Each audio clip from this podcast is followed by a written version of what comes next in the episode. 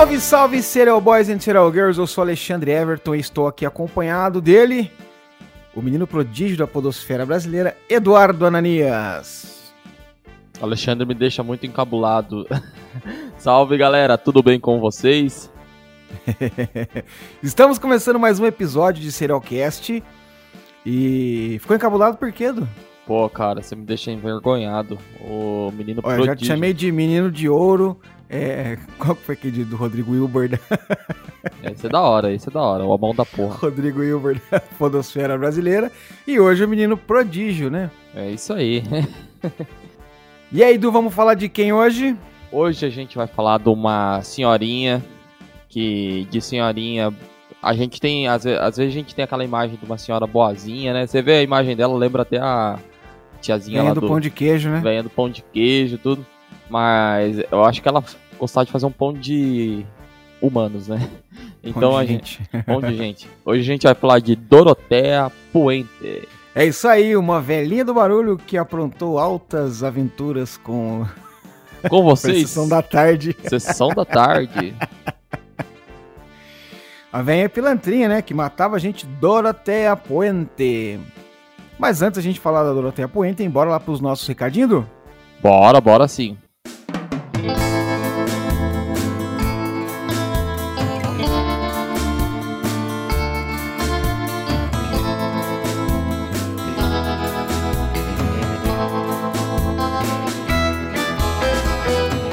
Como é tradição aqui no Serialcast, nosso primeiro abraço, nosso primeiro beijo, nosso primeiro recado é sempre a você, nosso querido ouvinte. Muito obrigado mais uma vez pela sua companhia. A gente fica muito feliz em saber que tem bastante gente ouvindo a gente e cada vez crescendo mais, né, Edu? E isso deixa a gente cada vez mais satisfeito com o trabalho e feliz por estar nessa resenha com vocês sempre, sempre nesse contato maravilhoso que a gente tem. E por falar em contato e resenha, a gente agradece a todos que estão lá no nosso Instagram, a todos que estão seguindo a gente nas redes sociais. E para você que ainda não nos segue, vou mandar teu endereço para Doroteia, de mentira. Para você que ainda não nos segue, é só ir lá, arroba Serialcast Podcast no Instagram, arroba Serialcast Podcast.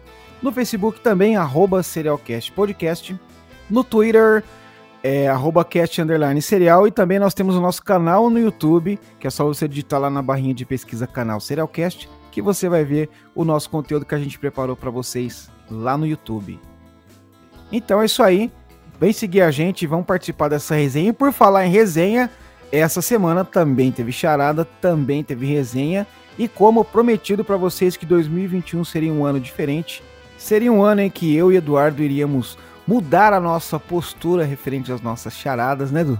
E realmente mudamos. Teve charadinha e teve poucas pessoas que acertaram, não foi, Eduardo? É, mais uma vez, no outro, na, na outra semana foi uma pessoa, né? Ou duas, na verdade. Um- Vamos dizer, o Celésio, vamos dar uma, uma colher de chá, né? Mas essa semana a gente teve quantos, Alexandre, acertos? Foram quatro acertos essa semana, Edu. E como combinado, a gente vai mandar beijo pra todo mundo que acertou. Então, o meu primeiro beijo que eu vou mandar é pro pessoal lá do Nerdices Aleatórias, né, os nossos amigos lá do podcast Nerdices Aleatórias, que mandaram lá na DM e acertaram também. Um beijão também pra nossa querida amiga arroba NVZul, que acertou também, mandou aqui pra gente. Cadê? que mandou assim, ó. Se não for a vovozinha que matava outros vovozinhos, senhorita Dorothy Point, eu me rendo. Não precisa se render porque tu acertou. Parabéns, beijão e abraço aí do Serialcast pra você. Teve mais acertadores, né, Edu? Teve sim, teve também a Luciane Rodrigues 86. Ela colocou a Dora. A, ela falou assim, a Dora Puente, colocou até a mãozinha de, de pensativa, sabe? Já que é pra arriscar, então vamos lá. E arriscou e acertou. Um beijo, Luciane. Um beijo também pra Aline Guimarães. Colocou Dora Puente perguntando, né? E acertou também. Um beijo também. É isso aí, então essa semana só tivemos Enola Holmes, né, cara?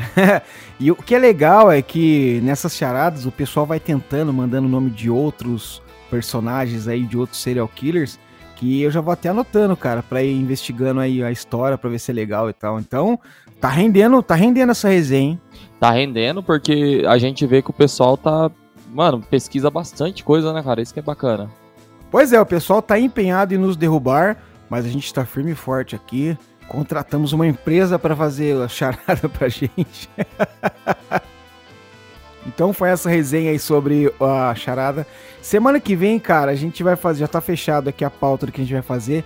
E eu não sei como que eu vou fazer charada pra esse cara, cara. Ou Ó, pra essa mulher. Falar pra você. Uma, ó, vou deixar só uma colherzinha de chá, hein, Alexandre. O caso é famoso. O caso é famoso. É, então, quando é caso famoso é mais difícil, né, cara? Aliás, é, É. mais fácil pra descobrirem, né? E mais difícil pra gente criar uma charada legal, mas não esquenta não, que a gente tem a semana toda pra pensar. Isso. O caso é famoso, mas não é só por isso que vai significar que a charada vai ser fácil. É, pois é, a gente tá empenhado aí em não deixar mais a galera acertar aí. Então vamos falar agora do, do nosso Apoia-se, né? Isso. Se você quer se tornar um apoiador do projeto Serialcast, se tornando um Serial Boy, uma Serial Girl, né? É muito fácil, é só você ir lá no www.apoia.se barra Serialcast Podcast. E aí com uma doação de no mínimo 5 reais, você ajuda a gente a manter o projeto Serialcast sempre bonitinho, gordinho e corado aí no seu agregador favorito. E também ajuda a gente a melhorar a nossa estrutura, melhorar a nossa divulgação para que a gente possa chegar em mais ouvidos e aumentar cada vez mais essa comunidade que a cada dia cresce mais de serial boys e serial girls. Então, se você tá afim de ajudar a gente, é muito fácil, é só ir lá em www.apoia.se barra Serialcast Podcast, que aí você se tornando um apoiador, você vai ter algumas recompensas como o acesso ao nosso grupo secreto, onde rola uma resenha e tal, a gente dá umas diquinhas das charadas pro pessoal lá primeiro, entendeu? Tem toda uma coisinha assim, o Clube da Luluzinha lá. É... e também tem algumas outras recompensas aí que é a pauta que a gente vai divulgar e tal, as lives que a gente vai começar a fazer, só tá esperando o projeto pegar um pouquinho mais de corpo pra gente começar a fazer essas lives e com certeza quem é apoiador vai ter uma preferenciazinha. Beleza? Então tá afim de ajudar a gente? É facinho só lá no Apoia-se procurar Serialcast que você consegue ajudar a gente. Du, agora vamos falar daquele momento que todo mundo espera durante a semana toda, Mentira. com muita ansiedade, que é aquele momento do nosso sommelier cultural e artístico Eduardo Ananias dar a sua dica da semana. O que, que você preparou pra gente aí, Du? O que eu preparei é que o pessoal tem que escutar bastante Serialcast. Pode pesquisar no Google lá que vai achar Serialcast facinho agora, a gente tá ranqueado lá. Beber água. É isso aí, beber água e ler um bom livro. Ler um bom livro. O livro da semana, Alexandre, esse livro é legal, cara. Esse livro é bacana, hein? É o livro A Vida que Enterramos. Já, já viu esse livro? Não? Cara, é muito bacana. É do autor Allen A. Enskens, né? Eu acho que esse é um dos primeiros livros dele, se eu não me engano. E esse é aquele livro, típico livro de suspense, mano, que a pessoa.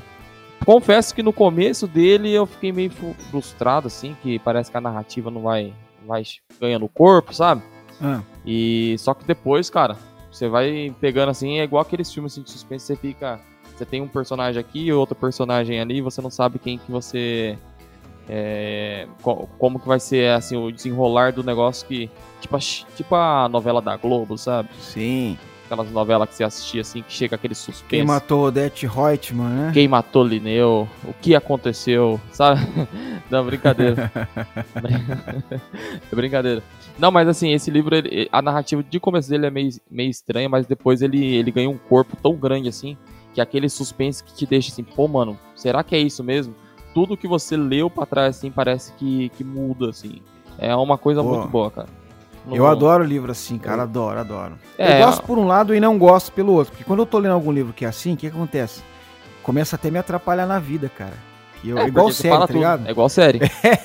Você não quer fazer mais nada, você só quer ficar lendo o negócio, cara. Que você quer descobrir ali a cada página uma surpresa, né? Igual série, né? A cada episódio deixa aquela pulga atrás da orelha e você fala, puta, não vejo a hora de chegar em casa e tal. Um monte de coisa pra fazer, louça pra lavar, a pia até o teto e você vai assistir série. E o detalhe, e o detalhe desse livro é que no final dele, assim, ele te deixa de tanto boca aberta assim que você fica, porra, velho.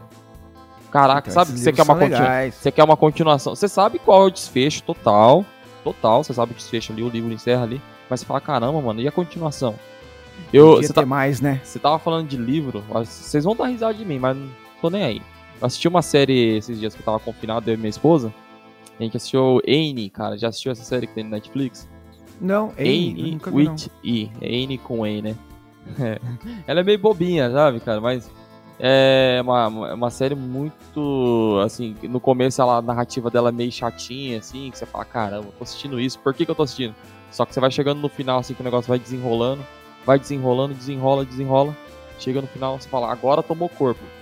Aí você vai pesquisar, aí você, aí chegou no final da terceira temporada e fala, mano, agora vai vir a quarta, agora eu posso assistir, tô nem aí. Aí você vai descobrir que o Netflix cancelou o bagulho. Pô. Aí você, aí fica puto da vida pra cacete, cara. Eu sei que tem um livro, eu vou ver se leio, leio esse livro, mas.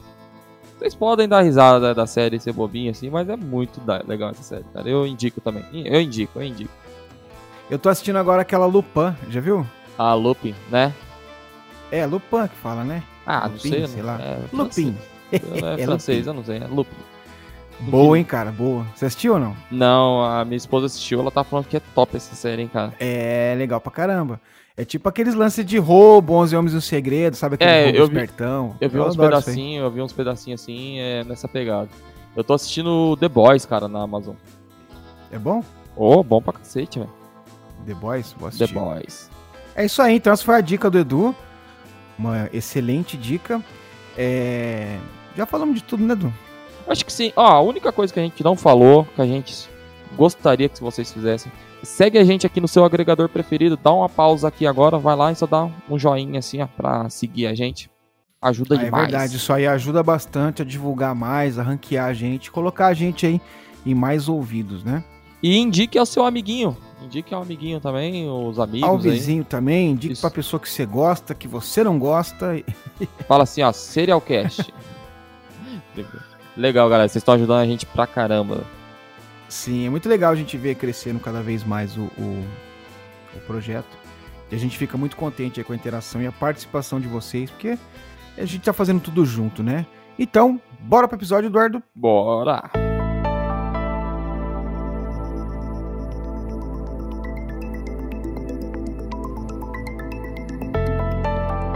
Bom, Du, eu falei no começo que ela parecia a velhinha do pão de queijo, né? Mas na verdade eu tô olhando aqui agora pra, pra foto dela aqui, ela parece muito com aquela velhinha do Piu Piu.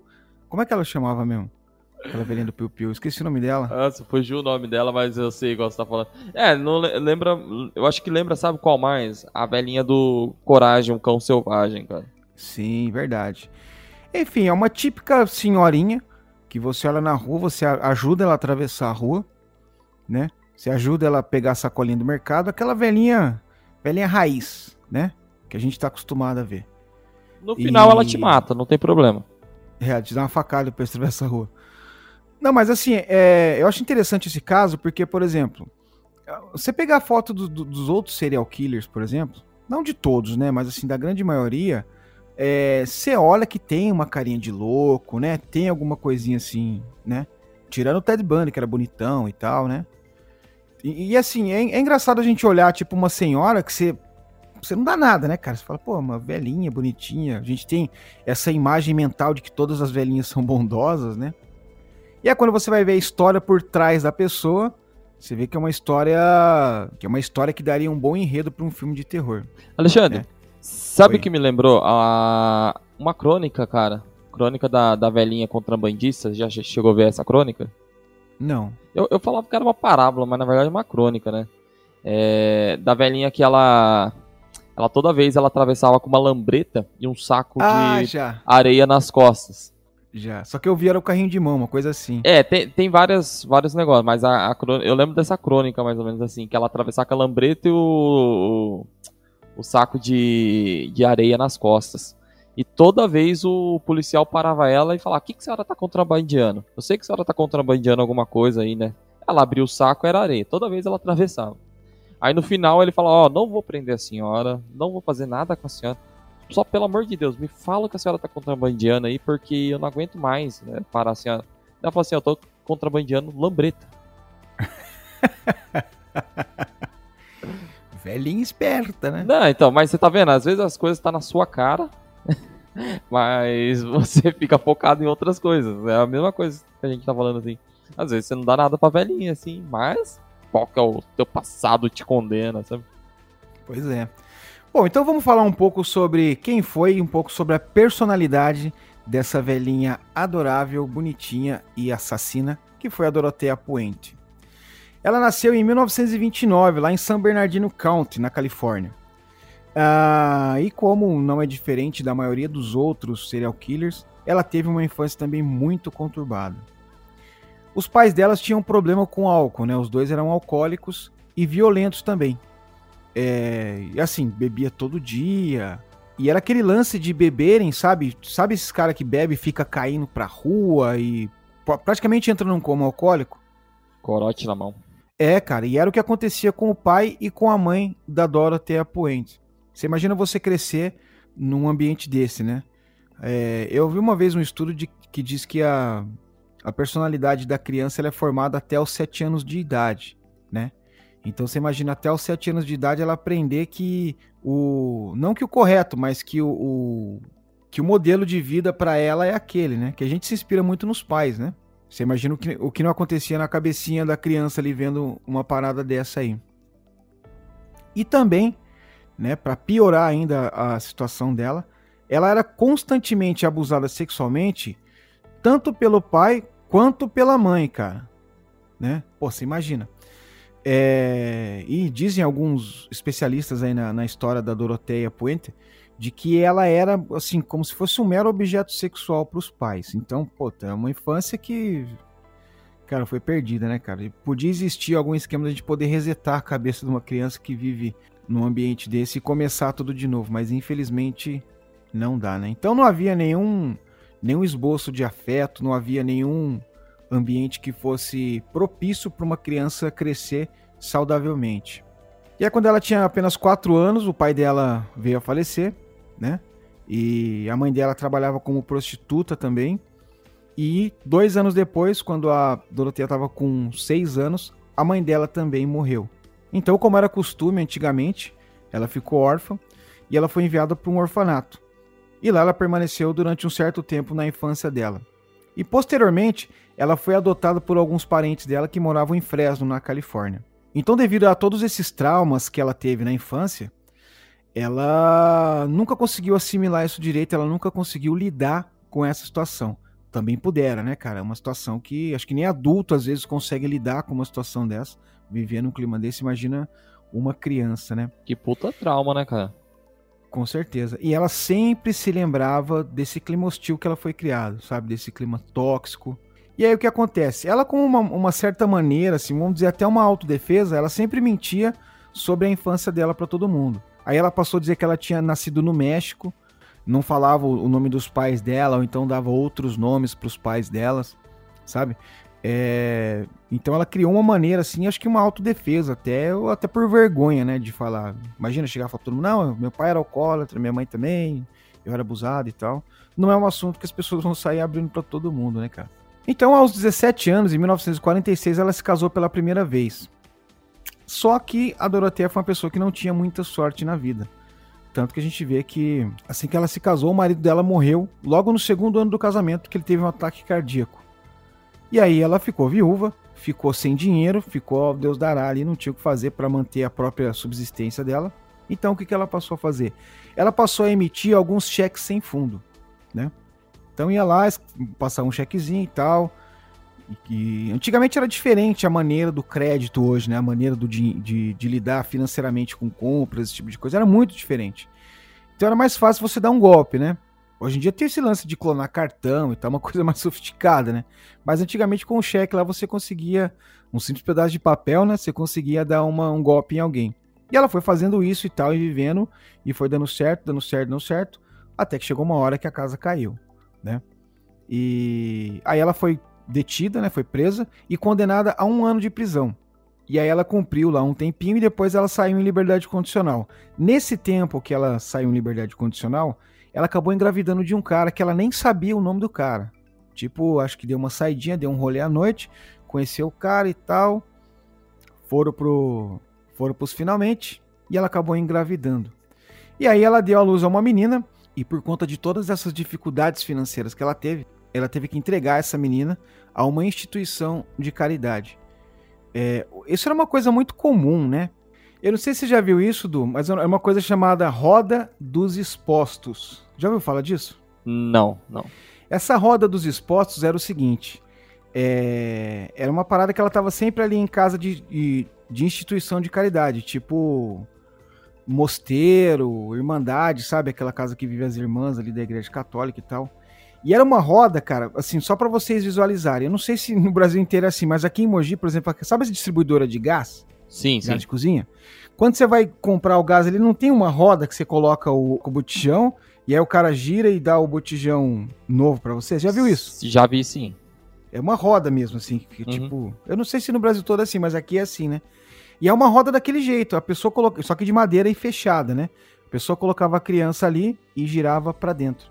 E aí a instituição ia lá e pegava a, a criancinha para criar. Era uma caixa que era adaptada ali mesmo na, na porta da, dessas instituições, né, cara? Putz, Nossa, eu nunca cheguei a ver isso não, cara. Sim. Do gás, sim, mas ler sobre esse negócio da com criança eu nunca cheguei a ver, não. É, então, cara, isso, isso foi uma coisa que era até comum, assim, mais ou menos no século XIX, né? É, durou aí de mais ou menos 1820, 1830, até o, o final dos anos 50 ainda tinha isso. Era mais evoluído, mais evoluído do que a gente vê em filme, normalmente deixa lá na cestinha lá, com o bebê chorando na porta, né? É, na caixinha de sapato, né? É. Eu dei risada, mas isso é uma coisa muito triste, né, cara? Mas é que gente, eu dei risada porque a gente fazia muita piada aqui em casa, aqui, que o pessoal falava que eu fui deixado na caixa de sapato e tal, que eu sou mais pretinho da família, né, então. Essa era a explicação. E foi o que a Doroteia fez, né, cara? Na época ela sem grana e... Às vezes, assim, cara, há males que vem pra bem. De repente, essa criança teve uma vida... De repente, não. Provavelmente teve uma vida muito melhor estando numa instituição de caridade do que na mão da, da Doroteia, porque a gente sabe o que ela se tornou posteriormente, né? E aí, após ela doar essa criança, ela, aos 23 anos, ela se casou pela segunda vez. E o então marido dela era um sueco chamado Axel Johansson. E curiosamente, cara, assim como o pai da Doroteia, esse cara também era extremamente violento. Ela foi casada por 14 anos com ele, e nesses 14 anos ela foi espancada por ele, cara. E é um negócio que parece um imã, né, cara? Que atrai, atrai, atrai, só atrai a coisa assim, né? Lei da atração? Será? Não sei. É, então, é, sei lá, é muito estranho, né, cara? Você pode ver, muitas das vezes que a gente tá, vai fazer assim, a pessoa sofreu na infância e continua sofrendo posteriormente. Ele, não sei o que acontece, é uma coisa muito curiosa de se estudar, né? É. Cara, o que eu vou te falar é uma parada meio esotérica, assim, sabe? Mas eu acredito muito nisso, cara, nesse lance da, da tua energia atrair as coisas. Ah, como se é fosse um imã mesmo, Sim, sim. né? E assim, e às vezes, é, eu não tô defendendo ela, né? Eu tô analisando apenas aqui. Às vezes não foi nem por culpa dela, pelo fato dela crescer já num ambiente desse jeito, talvez seja o único modo de pensar que ela conhecia, né? Talvez ela não conhecia o, o modo positivo de se pensar, de se enxergar a vida. Então, se ela enxergava dessa maneira, é, na minha concepção esotérica, é, hermética e espiritual, ela estava atraindo isso para ela, né? Mas deixando esse pensamento assim meio de lado, a gente vê que realmente foi o que aconteceu na vida dela, né, cara? Então ela passou 14 anos num relacionamento extremamente abusivo, onde ela era espancada, sofria várias injúrias. E eh, não mudou muito a vida dela. Ela continuou ainda vivendo na miséria, passando muita fome, porque o cara também era dependente do álcool, né? Então, assim, não sobrava grana pra nada, o cara gastava com vício, esse tipo de coisa. Até que aos 31 anos, ela largou desse cara e foi presa mais uma vez, só que dessa vez pelo fato dela estar se prostituindo. E como prostituição não era um crime, vamos dizer, considerado um um crime ou um crime pesado, ela passou só 90 dias na cadeia. E ela foi solta e depois foi presa novamente, dessa vez por vadiagem, né? Eu acho engraçado esse lance de ser preso por vadiagem, né? Eu acho que isso não existe mais, mas era uma coisa bem comum no Brasil também, você ser preso por vadiagem, né, cara? Eu vi algumas histórias, assim, eu, não vivi essa época, graças a Deus, mas, quer dizer, vivi muito pouco, né? O, finalzinho ali da ditadura militar, né? Mas eu conheço bastante relatos de gente, assim, que simplesmente pelo fato de estar andando na rua sem nenhum documento já era o suficiente pra polícia te pegar e levar pra delegacia. Não, isso era da época. Agora eu não sei se isso é considerado a vadiagem, né? Eu, é, não sei. Eu acho que o vadiagem poderia ser classificado hoje como. Cara, Manja. É verdade, verdade. Talvez se enquadre nesse nesse Se, artigo aí. Seria tão bom, cara. Meu Deus do céu, leva lá, passa uns dias lá na cadeia, você nunca mais vai fazer esse negócio com a moto, cara. Pelo amor de Deus. Pois é, ela foi presa, não sei se ela tava de moto fazendo randandandan, mas ela foi presa por vadiagem. E aí ficou mais 90 dias presa, né? Eu acho que aquela história que tinha antigamente dos caras limparem a rua, limpar entre muitas aspas aí, tá? Que era tipo assim, é, vamos dizer que um lugar como a Cracolândia, por exemplo, que existe hoje, né? Os caras iam lá e falavam, não, manda prender tudo. Mas por que não? Porque tá lá na rua, lá, tá enfeiando a rua, tá atrapalhando os outros, tá colocando medo nas velhinhas e põe na cadeia. Eu acho que era uma parada mais ou menos assim que ia acontecer com ela, né, cara? Ah, mas... Ia passar 90 dias, tipo dar um chá de cadeira, mais ou menos assim, né? Sim, sim, sim. Hoje se estoura bomba, né, pra eles. É igual pombo, né? É, então, hoje o negócio tá difícil, cara. Hoje os caras cara, estouram mas... bomba pra eles só dispersar. É igual pombo, sabe? É... Você, estoura é... uma bomba, o pombo dispersa e vai pra outro canto. É fogo ali no centro, hein, cara. Pois é, você falou um negócio do, dos meninos de moto, eu lembrei dessas paradas do pancadão, né, cara? No Natal teve um pancadão aqui perto da minha, perto da minha casa, não, mais ou menos, assim, acho que uns dois quilômetros daqui. E foi aquela coisa toda, né? A molecada tudo junto ali e tal, aquela zoeira e tal. E o que, que aconteceu? A polícia ela foi acionada, né, pelos vizinhos e tal, por conta do barulho, enfim. E a polícia chegou e passou a cercar o local, sabe? E depois eu vi o secretário eh, de, de segurança aqui de Mogi dizendo o seguinte, que ele colocou lá a polícia para manter a ordem, mas ele não tem o direito de mandar ninguém embora. Porque daí você vai estar tá infringindo o direito de ir e vir de cada cidadão, uhum. né? Por exemplo, eu não sou bandido, eu tô lá curtindo funk, tomando um, um, um uísque energético e água de coco e tal. Cara, isso não é bandidagem, né? Talvez naquele tempo isso poderia se encaixar com essa tal de vadiagem, que eu não sei o que é. Inclusive, se tiver algum jurista ouvindo a gente, por favor, nos explique, porque eu achei bem, bem engraçado esse termo vadiagem, né? Mas é o que eu, o que eu tô conectando mais ou menos assim, trazendo para o tempo atual, seria acho que mais ou menos isso, né?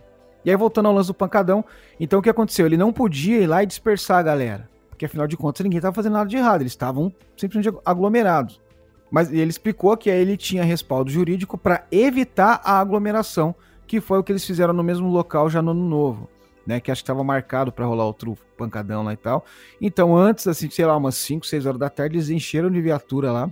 Isso aí eu vi porque eu passei lá, né? Eu tava indo pra casa da minha irmã e tal, daí eu, eu vi lá. E aí, com certeza, a galera não se aglomerou, porque ficou meio receosa ali da polícia e tal, né? Então, eu, eu, conectei mais ou menos a esse lance da vadiagem hoje, que talvez se enquadraria nessa época, né? Embora não existisse pancadão, eu acho. Vamos voltar lá. E aí ela tirou esses 90 dias de cadeia por vadiagem e tal. E aí depois foi colocado na rua novamente, né, em liberdade, e ela seguiu praticando esses atos ilícitos, né? Assim, eram coisas de baixo potencial ofensivo, né? Não era nenhum crime que você falava, nossa e tal, né? Essa coisa vadiagem, se prostituir, né? Que era considerado crime na época, né? E ela conseguiu um, um, um emprego como auxiliar de enfermagem para cuidar de alguns pacientes que tinham deficiência e alguns idosos, né? E aí que aconteceu? Ela começou a levar tão a sério essa função dela que em pouco tempo ela passou a gerir a instituição que ela trabalhava, né? Nesse caso me remeteu a duas coisas, do. A primeira é aquela premissa que o pessoal tem sobre os serial killers, né? De que geralmente os homens ocupam posições é, de poder, tipo polícia, segurança, né? exército e tal, e as mulheres ocupam posições onde elas, onde elas passam a cuidar de pessoas, né, como professoras, enfermeiras, médicas. Lembra disso? Lembro, lembro sim. E outra coisa que me fez também lembrar foi o caso da Janine Jones, né, que a gente já fez um episódio muito legal dela. Quem não viu ainda depois que terminar isso aqui, vai lá ouvir, que é sobre a Janine Jones, que era enfermeira assassina, só que ela matava bebês, né? E foi a mesma parada. Ela gostava tanto da profissão dela que ela só ocupava cargo grande. Se ela chegava, tipo, pequena no lugar trampava, trampava, trampava, trampava e crescia. Quando ela tava lá em cima, que ela começava a fazer as cagadas dela, né? E tem outras também, que é o mesmo segmento, assim, cuidava de tem, pessoas. Tem, exatamente. Se a gente for olhar aí outras serial killers mulheres, né? Sempre estão ocupando esse tipo de, de posição. E aí ela estava lá trabalhando e tal, feliz, se dando muito bem. Então, com 37 anos, ela conseguiu finalmente se divorciar do Axel Johansson, que era o marido dela que batia nela e tal. E ela se casou pela terceira vez com um cara chamado Roberto, lá na cidade do México. E uma coisa muito curiosa é que ela estava com 37 anos e esse Roberto ele tinha apenas 19 anos. Mas mesmo assim, isso tornou mais um relacionamento muito conturbado na vida dela. Porque acontecia, o Roberto, o Roberto era o cara que gostava da night, né? O Roberto dava um rolezinho à noite, o Roberto pegava as menininhas por fora, né? E a Doroteia não aceitou esse lance do Roberto, né? Do Roberto dar umas puladas de cerca. E o casamento durou apenas dois anos. E aí, quando ela se separou do Roberto também, ela assumiu a gerência de uma instituição de caridade lá em Sacramento, na Califórnia. Né? E essa instituição era uma espécie de uma casa. Aí já começa, já começa a cagar aí, né? Que já, já era uma, uma, tipo uma mansão com 16 quartos. E aí o que acontecia? Ela concedia abrigo e comida para indigentes e idosos. Que é mais ou menos aquela história da casa de passagem, né? Que a gente fala no Brasil, né? Que é onde o, os moradores em situação de rua e tal vai passar a noite. Acho que é algo mais ou menos parecido, né? E aí ela passou a ter um nível melhorzinho de vida, porque acontecia? Ela recebia a renda de aluguéis, né, dessa pensãozinha aí, e, e o governo também subsidiava essa, essa instituição dela. Né? O governo dava uma graninha ali para ela e tal. Como acontece hoje, aqui no Brasil acontece bastante também, né? Às vezes tem algumas, é, algumas associações comunitárias que criam creche, esse tipo de coisa, que é a prefeitura da cidade ou até mesmo o governo estadual passa a, a, dar uma ajuda ali, subsidiar esse trabalho de caridade, tipo ONG também, né? Então a Doroteia passou ali a ser uma senhorinha respeitável, né? Tinha ali a casa de passagem dela, né? A instituição de caridade dela, recebendo uma graninha do governo e tal. Então tava começando a viver uma vida legalzinha. Mas aí o que que acontece? Os vizinhos ali dessa instituição de caridade começaram a notar uma certa estranheza na rotina dessa instituição e na rotina da dona Doroteia também.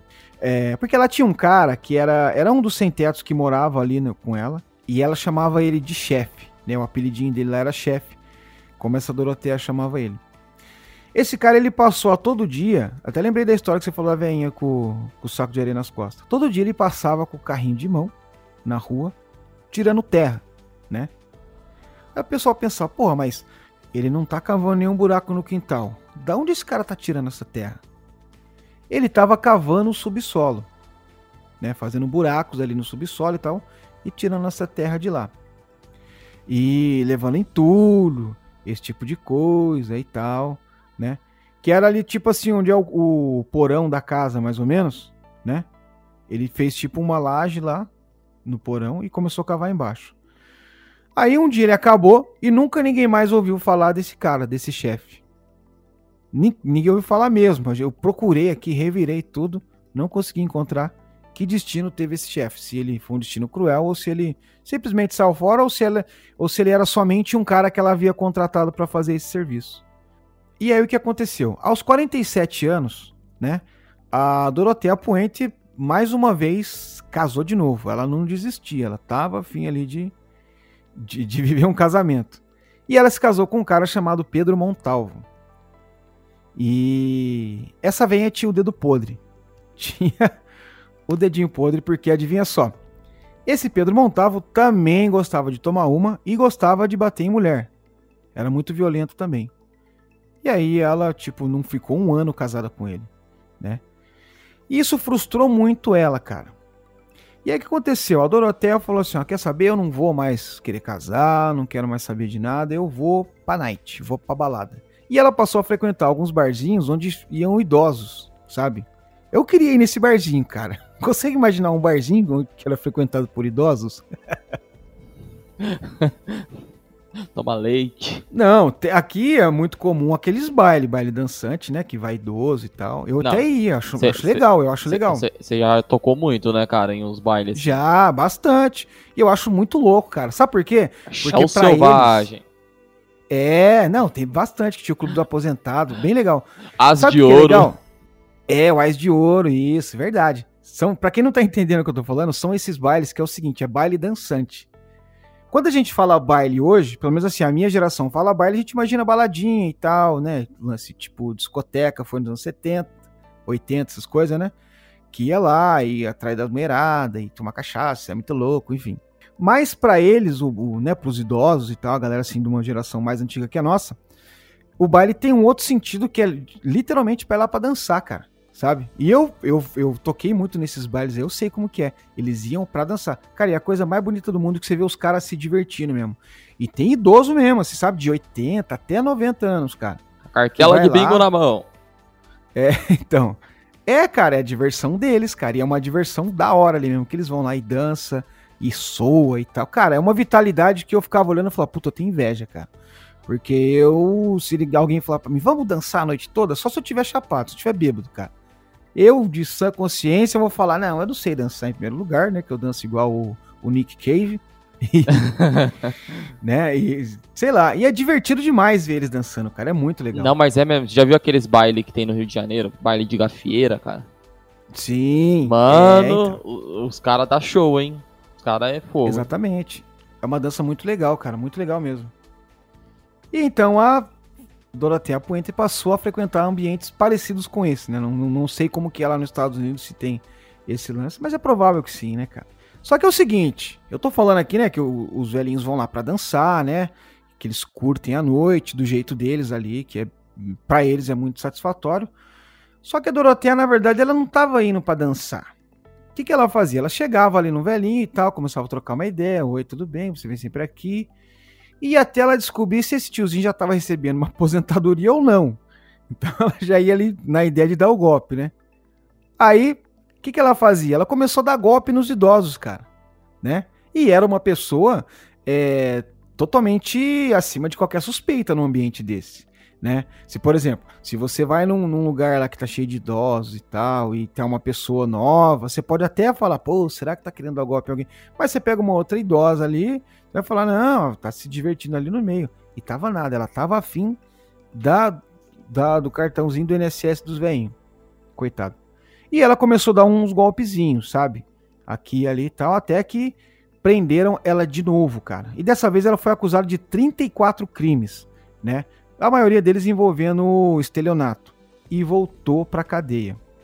Cara, ela passou, porra, uma grande parte da vida dela na cadeia, né? Foi, foi a pegada do Gary Chesman, né, que a gente fez, cara. Também passou boa parte da vida na cadeia. É, saía, ficava na rua um pouquinho, voltava de novo e tal.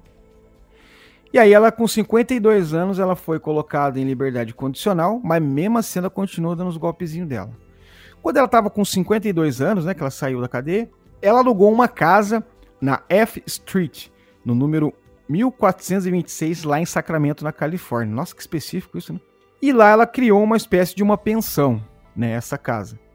E foi nesse local que começou a mudar um pouco o tipo de delito que ela cometia. Eu tô olhando aqui a foto dessa pensão que ela que ela criou, né? É, sabe o que lembrou? Você assistiu o curioso caso de Benjamin Button? Sim, sim. Então, ele cresce em uma, em uma pensão igual essa que a gente está falando, né? Lembra que ele, ele foi adotado pela dona da pensão lá? que tinha um monte de idosos. Você lembra disso aí? Lembro, lembro sim. É, então. Então o que ela fez foi uma coisa muito parecida com essa aí. E aí, como eu disse, ela passou a evoluir nos crimes dela.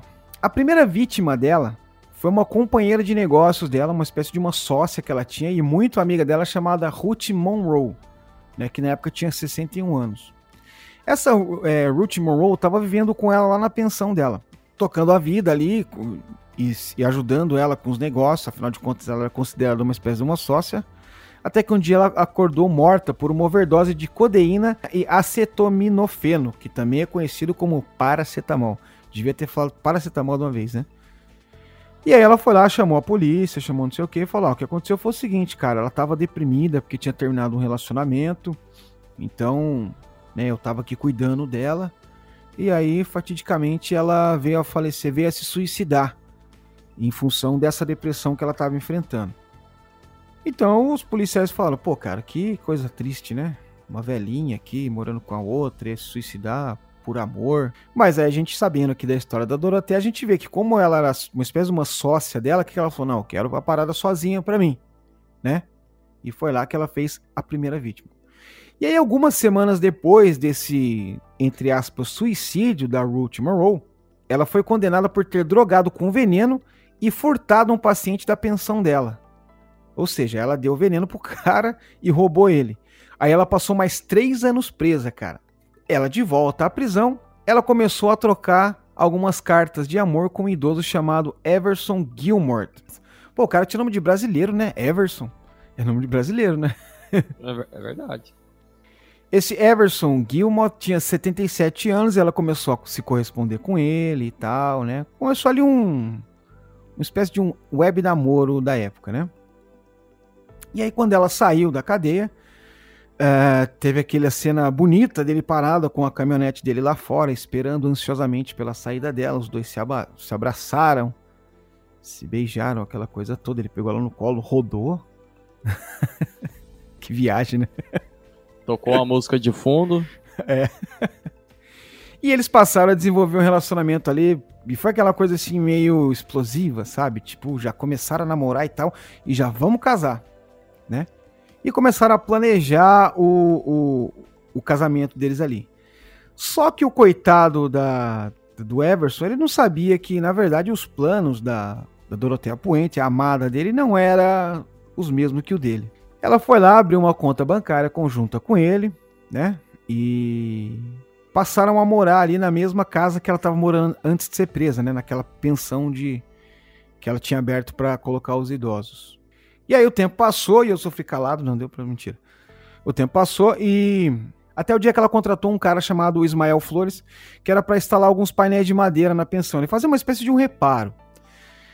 E aí o rapaz recebeu, quando ele foi receber o trabalho que ele tinha feito e tal, ele viu que ela deu um dinheirinho a mais para ele, ele ficou meio assim.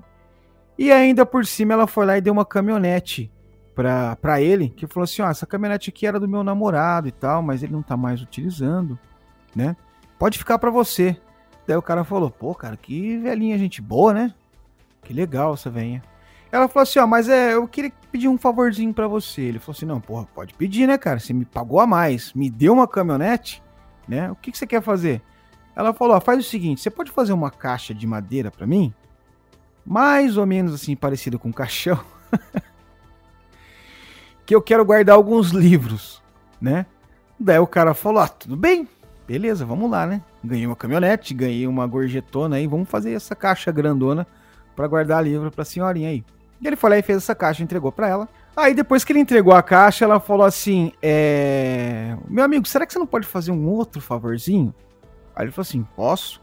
Então, eu preciso levar essa caixa num outro lugar. A veinha era cabulosa no chaveco, hein, Caraca. Muitos anos de experiência, cara. Oh. É, papo doce, né? E eu preciso levar essa caixa num lugar. Você não pode pegar essa caminhonete que eu te dei e levar para mim? Ele falou, claro, vamos lá. E pegou, pesado, né? Ela falou, nossa, que aqui não, é muito livro antigo, né? A enciclopédia Barça, tá tudo aí, tá muito pesado. E colocou lá e tal. E tá levando. Aí chegou lá no. Eles estavam passando perto de um rio. Ela falou assim: para aqui. Ele falou assim: parou e tal. É, foi, quer saber, cara? É muito longe. Vamos jogar isso aqui no rio mesmo? Que se dane. Aí o cara falou assim: Mas ô moça, fala pra mim, o que que tem dentro desse dessa caixa. Ela falou: Não, cara, só livro. É lixo, é livro que eu não uso mais e tal. Então eu não queria jogar em qualquer lugar. Vamos jogar aqui mesmo no rio? O cara falou: Tá bom, e jogaram. Passado alguns dias, um pescador encontrou essa caixa de livros, entre aspas, e chamou a polícia. Dentro dessa caixa que o pescador encontrou, ao invés de livros, havia um corpo em decomposição. E numa dessas coincidências que o universo nos propõe, o Everson Gilmot, então namorado da Doroteia Puente havia desaparecido desde então, né? E aí o que aconteceu? Durante o tempo que ele estava sumido, ela escrevia para o filho, para a família dele, né? Do tipo a ex-mulher, os filhos dele e tal, dizendo que ele tinha desaparecido porque ele estava com uma doença. Ah, ele ficou aqui meio com a cabeça quente e sumiu. E aí ela, né, tinha largado do Guilherme, largado entre aspas, né? O cara tinha sumido e tal. Ela passou a investir em melhorias na pensão dela e cada vez mais chegando inquilinos na pensãozinha dela ali. E a maioria, como eu disse, eram idosos e deficientes mentais. É, além disso, ela estava recebendo o, o, cheque da galerinha ali, né, que pagava para morar na pensão, e também o subsídio do governo. Então, ela estava ficando ali, tipo, ela estava crescendo ali financeiramente, o negócio dela estava indo de boa, né? Foi quando ela passou a não cuidar mais dos pacientes dela ali, né? Do pessoal que morava com ela. Ela queria apenas ficar rica. Então, o que, que acontecia? Esse subsídio que o governo pagava, uma parte era também destinada para o seguro social do, dos outros velhinhos e dos doentes mentais que estavam ali na, na, pensão dela, né? Na casa de repouso ali que ela criou, vamos dizer assim. E o que, que acontecia? O certo seria, como ela é a cuidadora deles, também cuidar para o dinheiro deles ser investido de uma maneira para a subsistência deles, compra de remédio, roupas, esse tipo de coisa, né? E o que, que ela fez? Como ela já estava com dinheiro legal, ela tacou o foda-se, falar, ah, o dinheiro aqui é seu, faz o que você quiser. Então o que acontecia? O cara entrava lá para se curar do alcoolismo, só que o cara tava com dinheiro, o cara ia lá e bebia cada vez mais, né? Então tinha um cara que tinha problema com, com drogas. Drogas que eu falo assim nos Estados Unidos é muito comum as pessoas serem viciadas em remédios, né? O cara tinha esse tipo de problema, o cara ia lá e comprava a quantidade que queria e tal, e, meu, tava Deus dará a pensãozinha ali da, da, da Doroteia. E aí você imagina, virou aquele. aquela pocilga o lugar, né, velho? E a galera nem aí e tal. E em pouco tempo a polícia começou a prender os caras por vadiagem também, né? Os caras que moravam lá e tal. E aí a galera foi simplesmente debandando. Debandando entre aspas, né? Foram sumindo alguns outros inquilinos. Até que um dia um cara chamado Bert Montoya, que era um homem que era, ele tinha esquizofrenia, né? Sofria com e, que ele sofria com esquizofrenia, que estava morando ali na pensão da Doroteia, a assistente social que cuidava do caso dele deu falta dele. E aí que ela, ela foi lá na polícia e falou: olha, tem um cara que está desaparecido e tal, ele morava na pensão em tal lugar, e eu gostaria que a polícia desse uma olhada lá para verificar o que está acontecendo. Foi então que um detetive chamado John Cabreira resolveu fazer uma visitinha na pensão ali da, da, Doroteia em busca desse Bert Montoya que estava desaparecido, né? Atendendo ao pedido da assistente social dele. E aí o cara chegou, o cara é detetive, tarimbado, muitos anos de polícia, começou a notar um clima meio esquisito e olha daqui, olha dali. Assim, aparentemente não havia nada de incomum na casa. Mas ele começou a perceber que o, o jardim ali tava meio com a terra remexida. Sabe aquela coisa assim, parecia que tinha sido cuidado é, há pouco tempo. E aí ele foi guiado ali pelos instintos deles ele começou a cavar o jardim. Até que ele descobriu um cadáver humano. Então, quando isso aconteceu, a casa já não era mais tratada como uma pensão, e sim como uma cena de um crime. E aí vem aquela coisa toda de filme que a gente conhece, né? Aquela equipe de peritos e tal, a polícia, né? Passou a fita ali em, em volta da, da casa. E começaram a cavar e encontraram mais sete corpos, cara. E a veinha, enquanto o pessoal cavava, a veinha tava ali do lado deles ali, ó, olhando e tal. Ela não esboçou nenhuma reação, cara. E o que é mais engraçado que mesmo ela sendo a dona do lugar e tal, os policiais não estavam tratando ela como uma suspeita. Entendeu? Então ela estava ali livre, ela estava ali acompanhando e tal. Ela falou assim: é, Eu vou tomar um café num hotel próximo daqui, tudo bem? Os caras falaram: Não, tudo bem, vai lá, senhorinha. E ela foi. Mas volta, viu? Só que. É, não, ó, dá cinco minutinhos, vai rapidinho, tá bom? Tá bom, eu volto. Ela meteu o pé, cara, e fugiu foi lá para Los Angeles, na Califórnia. Só que aí ela foi presa horas, é, algumas horas depois, dentro de um bar, depois ela ter sido reconhecida pela televisão. Então a nossa querida, querida não. Então a nossa protagonista Doroteia Pointer foi presa e levada a julgamento, né? É, e aí, como a gente sabe, a mídia americana gosta muito, né, desse lance de julgamento, de, né, desse sensacionalismo todo. Então o julgamento dela foi aquela aquele rebuliço todo na mídia, né, cara? E todo mundo, a, a opinião pública ficava se perguntando, porra, como é que uma velhinha dessa é capaz de de fazer as, todas essas atrocidades?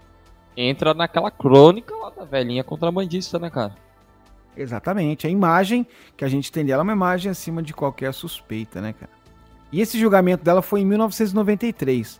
É, haviam quatro, haviam se passado quatro anos de coletas de evidências ali, tudo para acusar a veinha. E quando chegaram no, no julgamento dela, conseguiram acusá-la de nove homicídios. E aí no julgamento o promotor, é, o John O'Mara, o promotor de acusação, chamou mais de 130 testemunhas para corroborar a tese de acusatória dele, né? De que na verdade ela só matou aqueles inquilinos dela por pura ganância. Né? Então eles queriam assim provar de que ela estava matando os velhinhos, não é porque ela era serial killer, não era porque ela tinha problema nada, é porque ela queria dinheiro. E a defesa dela batia na mesa ali que na verdade os inquilinos não foram assassinados por ela, que eles morreram de causas naturais. E falaram também assim, ó, não, ele, o que aconteceu foi que eles morreram de causas naturais, e ela enterrou no quintal, porque ela tinha medo de chamar os paramédicos ali e tal, chamar a polícia, alguma coisa, porque ela tinha medo de perder a liberdade condicional dela e voltar à prisão. Pô, que desculpinha nada a ver, né? Nossa senhora. Já pensou, cara? Não, não. Eu vou, morreu, eu só vou enterrar aqui, só. No meu quintal ainda. E aí, depois de todo aquele julgamento, né? Toda essa acusação, defesa e tal, ela foi condenada à prisão perpétua sem possibilidade de condicional. É, e tem um fato curioso que ocorreu que quando ela ouviu essa sentença, ela só disse o seguinte: Mas eu não matei ninguém. Hum. Então, né, tia? Não. Eu queria saber, é que na verdade não tem, cara, não tem fonte do que, do porquê que ela mandou cavar outra casa lá, lembra? Ela mandou cavar e depois ela, ela foi cimentado o local, né? Será que ela enterrou mais alguém nesse ponto também?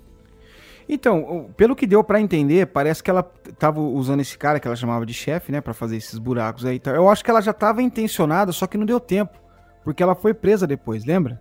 Capaz, capaz mesmo né, eu acho que ela já tava pensando, não, vou deixar aqui umas covas pronta, né, os golpes que eu vou dar. Mas, porque provavelmente os caras devem ter ido, conhecendo o histórico dela, deve ter ido até essa casa e feito alguma busca lá, não é possível que não fizeram isso, né? Sim, sim. Então eu acho que ela não conseguiu, acho que não deu tempo dela cometer esses crimes dela, mas acho que ela já estava intencionada a fazer isso. Muito provável, né? É, bem provável mesmo. E depois que a nossa vovó serial killer foi condenada, ela foi encaminhada para Central California Women's Facility, que é lá em Chowchilla, na Califórnia, né? É uma prisão feminina. E ela permaneceu lá até os últimos dias dela, quando ela morreu em março de 2011, aos 82 anos de idade, de causas naturais. E olha só que engraçado. Durante esse tempo que ela estava presa lá nesse complexo prisional, ela foi criando. Ela ficou famosa, né? E tal, então as pessoas mandavam carta para ela e tal. Ela criou uma, um laço de amizade e passou a trocar correspondências com um artista americano chamado Cheney Bugby. Esse cara, ele é, é um artista americano, né? Ele é um comunicador também, é um cineasta e um promotor de eventos. Alguém que é envolvido na mídia ali. E o que, que aconteceu? Ele começou a trocar cartas com ela e nessas cartas ela passou a enviar para eles algumas receitas culinárias. E todas essas receitas culinárias que ela, que ela enviou pro, pro Cheney Bugby acabou dando origem ao livro publicado em 2004 com o nome de Cooking with a Serial Killer, cozinhando com uma serial killer. Ela se tornou ali uma palmeirinha do crime, mais ou menos, né? que Nossa, a foto dela parece muito, velho. É, pô, uma idosinha que cozinha, você imagina, ela fala, vou pegar os ingredientes, um braço de humano, não sei o que lá. dois dedos de moça, é. dois dedos de, de idoso. Não, ela fala pimenta, dedo de moça. Não, é o dedo da moça mesmo, não é pimenta não. É, eu não podia evitar essa piadinha idiota. E é engraçado, cara, que esse livro ele fez até um certo, um certo sucesso, né, cara? Mas, pelo que parece, não tem nenhuma receita que seja macabra, são receitas mesmo de comidas aí, né? E, cara, eu achei isso muito bizarro, né, cara? Na verdade, eu acho que esse, esse Shane Bugby, ele fez isso meio que de tiração de sarro, né, cara? Não, então, ele, ele é um cara que ele faz bastante coisas, assim, voltado com serial killers, assim, né, com assassinos em série. Ele, inclusive, já, já fez algumas coisas com o Ed Gein, né, ele... Acho que, acho que ele fez alguma promoção relacionada à lápide dele. Ah, é verdade, acervo. verdade. Tô vendo aqui que ele promovia uma, uma excursão ao museu da Ku Klux Klan entrevistas com a esposa do Charles Manson. É... Ah, ele estava envolvido com a galera, né? Ele meio que acho que meio que explorava um pouco desse universo do serial killer lá, né? Sim, sim. Só que ele era mais extreme, né? Sim. Então, a gente vê que é uma história muito curiosa dessa senhora, né, cara? E eu acho que, assim, se a gente for parar pra ver, as serial killers mulheres, elas, elas podem parecer mais perigosas até, né? Porque o que acontece? Quando uma, uma pessoa tem um medo de um assassino, por exemplo, é, é muito comum, assim, por exemplo, as mulheres já, já terem medo do, do, de homens, vamos supor, estar passando numa rua é, escura e vem um cara ali, a menina, até o homem já fica assim, né? Fica meio assim, vai saber. Agora, se você tá passando numa rua escura e vem vindo uma veinha, você dá um sorriso para ela, cara, né? O que acaba tornando ela mais perigosa ainda, porque é acima de qualquer suspeita. Quem que achar que uma velhinha com uma cara tão dócil, cabelinho de algodão desse, ia ser uma assassina cruel dessa a ponto de matar a galera com. Matar a galera, tipo, com overdose de, de veneno, essa coisa, e enterrar dentro do quintal. Curiosa essa história, né, Du? Ah, caramba, cara. Não, não. É, não só a dela, mas como de outras serial killers, assim, vovozinha que tem. É, deixa você assim, pô, mano, como? Como isso é possível? Como? É, a gente vê pela história dela que, na verdade, ela foi escalonando, assim, a vida no crime dela, né? Sim. A gente começou falando sobre a infância difícil que ela teve, ela começou a cometer crimes para sobreviver ali, né? Pra... Não tinha, não conhecia outra maneira de ganhar dinheiro a não ser cometer crime. E isso foi foi crescendo, foi escalonando degrau por degrau, até que ela chegou no lance de matar. Quando ela começou a matar, ela já tava mais velha, né, cara? Então, e, e, esse lance também de quando ela começa a matar ali e ela não cuida mais dos idosos lá e rouba tudo deles, ela começa a viver uma vida extremamente de luxo. Vários, vários luxos, assim, ela começou a ter, cara. É, ela largou lá o, os internos lá do. Aliás, ela largou lá os moradores da pensão dela, ao Deus dará, e foi viver a vida dela, né? Ganhando dinheiro e tal. Ela meio que se tornou uma empresária, assim, né, cara? Sim, o espírito empreendedor dela. Empreendedor, prendedor, sabe? Prendedor. Prendi e matava. BTK. Então essa foi a curiosa história da Doroteia Puente, a nossa vovozinha, cozinheira e assassina. E aí, do que, que você achou desse caso? então, cara, esse, esse caso, ele é, ele é aquele tipo de caso assim que quando você começa a ir a fundo dele, você fala, caramba, mano, como isso é possível? porque ele sai daquela alçada que a gente vinha fazendo, né, do, dos outros episódios. É, a gente chegou a falar sobre mulheres assassinas, mas não dessa faixa etária. E quando chega nesse ponto, você fala: caramba, mano, como isso é possível, sabe? Pois é, uma história que distorce totalmente da. Vamos dizer assim, do senso comum que a gente tá acostumado, né? Que sempre geralmente seria o que ele é aquele cara e tal, que tem problemas, que é forte, que mata e tal, né? E ela é uma velhinha ali com cara de dócil e tal. Que nem a gente tava falando naquele episódio da Janine Jones, de que na verdade as serial killers, elas são, ah, né, as mulheres que são serial killers, elas são tão cruéis quanto os assassinos masculinos, né, os assassinos, os assassinos homens, só que elas são mais sutis, né? É, então você então vê que assim, esse lance.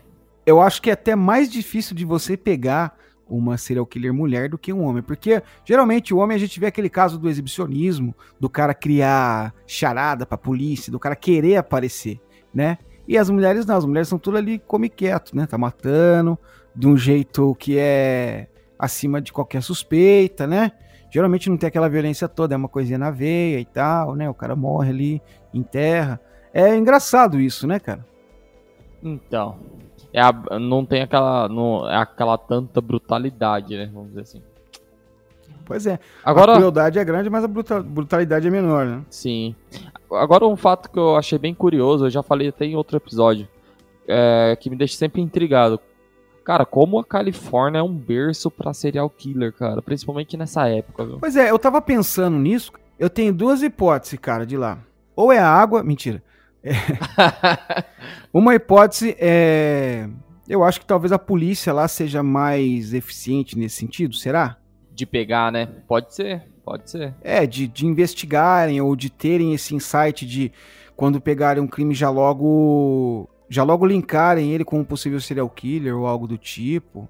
Pode Mas, ser. Mas, cara, é crescente mesmo. A gente vê assim que nessa época foi crescente e, e, e bem notório isso, né? Bem observado o que você falou na Califórnia uma porrada de serial killer, cara. Cara, do, dos episódios que a gente fez, pelo menos uns. A gente tá no 30 aí, ó, eu não lembro agora, gente, me desculpa. Acho que é o 35 esse, não me Então, engano. pelo menos uns 10, ou um pouco mais, hein? A gente já falou sobre assassinos da Califórnia.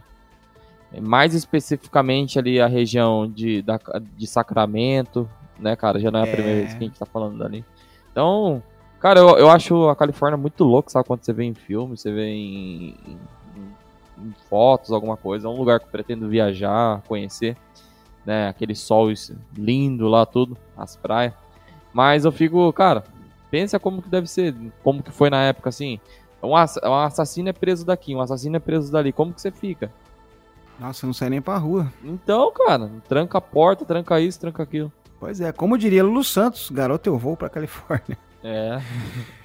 É isso aí, gente. Muito obrigado para você que nos acompanhou até aqui. Espero que vocês tenham gostado de mais esse episódio do Serialcast. Deixa aqui o meu beijo, meu abraço muito carinhoso a todos vocês e até o próximo episódio de Serialcast. É isso aí, galera. Muito obrigado, um abraço a todos. Siga nossas redes sociais e até domingo. Valeu!